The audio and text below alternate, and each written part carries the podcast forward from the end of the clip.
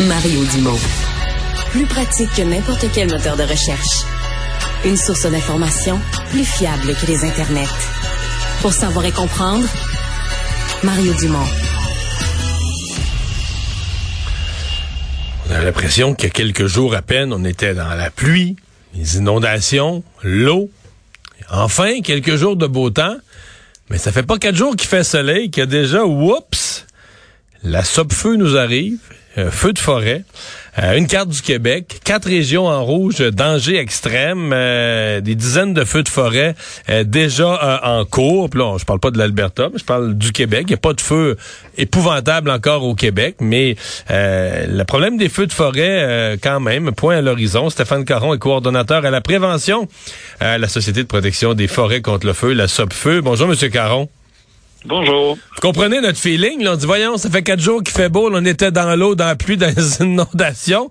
Puis là, euh, quatre jours de soleil, pour rendu les feux de forêt. Effectivement, puis on le comprend très bien. D'ailleurs, on a une campagne sur nos médias sociaux qui parle des mythes concernant les feux de printemps, parce que les gens, effectivement, euh, ne voient pas que c'est une, une saison propice aux feux de forêt, alors que c'est au printemps au Québec où on a une très grande partie de nos feux euh, pendant la saison, bon an, mal an. Et euh, bon an, mal an, c'est en moyenne, là, la moyenne des dix dernières années, 275 feux euh, au printemps. et là, les gens vont dire pourquoi. Ouais. Ben, on le devine un peu. C'est que si vous allez dans le bois, il n'y a pas encore de végétation verte. Là. On a juste du sec, des feuilles mortes. Mais ça, on a l'impression que c'est encore tout humide tellement il y a eu de pluie puis la neige vient de fondre. Mais est-ce que c'est assez sec pour brûler? C'est ça. Euh, c'est que c'est de la végétation morte, donc la végétation de l'an passé. Et comme vous l'avez dit, il n'y a pas encore de, de, verdure qui est sortie. Et ça, ça prend juste quelques heures d'ensoleillement, un peu de vent et ça s'assèche complètement.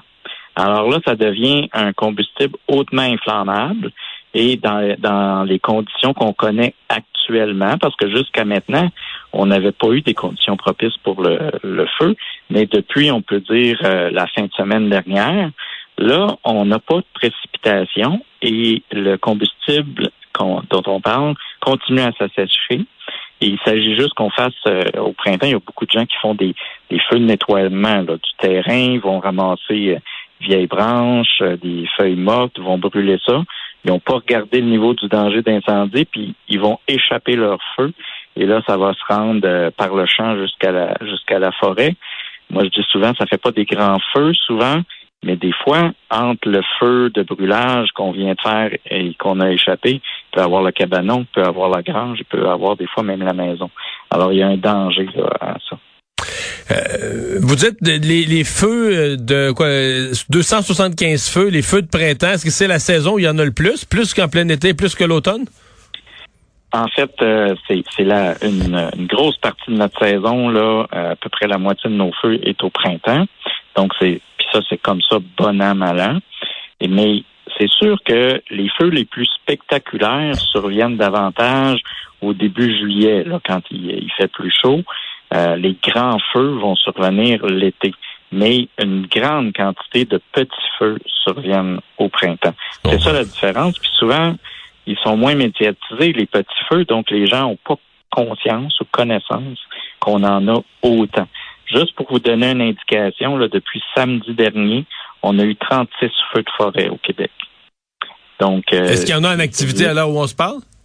On en a quatre en ce moment en activité. On en a un au Témiscamingue, deux un petit peu au nord du lac Saint-Jean, puis un en Outaouais. On va tout éteindre ça, inquiétez-vous pas, mais euh, avec le souvent avec l'aide des, pompiers euh, municipaux. Mais euh, c'est sûr que ça, ça génère des hmm. situations qui peuvent causer des problématiques. Et il faut pas oublier que avec les changements climatiques, on le voit dans, dans l'Ouest, ce genre de situation-là va euh, s'accentuer euh, probablement dans les prochaines années. Donc, c'est important de changer son de, de changer de comportement, d'éviter notamment les brûlages de rebuts euh, quand quand c'est pas nécessaire. Il y a d'autres moyens. On peut faire du compostage, on peut utiliser la collecte sélective des, des végétaux verts. On peut aussi aller porter des, des, grosses branches, des trucs comme ça à l'éco-centre si c'est possible. Donc, il faut commencer à penser à ça parce que quand on regarde ce qui se passe en Alberta, quand on voit ce qui se passe en, euh, souvent sur toute la côte ouest euh, euh, du Canada, mais aussi des États-Unis, on voit un peu venir ce qui s'en vient éventuellement un jour au Québec. Le, les régions, parce que présentement, je voyais votre carte que vous avez diffusée aujourd'hui sur les réseaux sociaux. Il y a quand même quatre régions du Québec ou sous-régions, quatre zones du Québec qui sont présentement au rouge, rouge vif, donc danger extrême. Oui, puis ça va durer comme ça encore au moins jusqu'à demain, vendredi, avant qu'il passe un peu de pluie, mais il n'y en aura pas beaucoup de pluie. Donc, on, on fait plus davantage dans le sud euh, du Québec et un peu dans le nord du lac Saint-Jean. Donc, l'Outaouais, Laurentide, euh, la Nodière, ces coins-là. Mais tout le reste est quand même très élevé au niveau du danger d'incendie. Donc, euh, on, on est dans une situation où c'est presque à la grandeur du Québec. Oui, effectivement, le reste est en jaune, ce qui est quand même des dangers, des risques euh, élevés.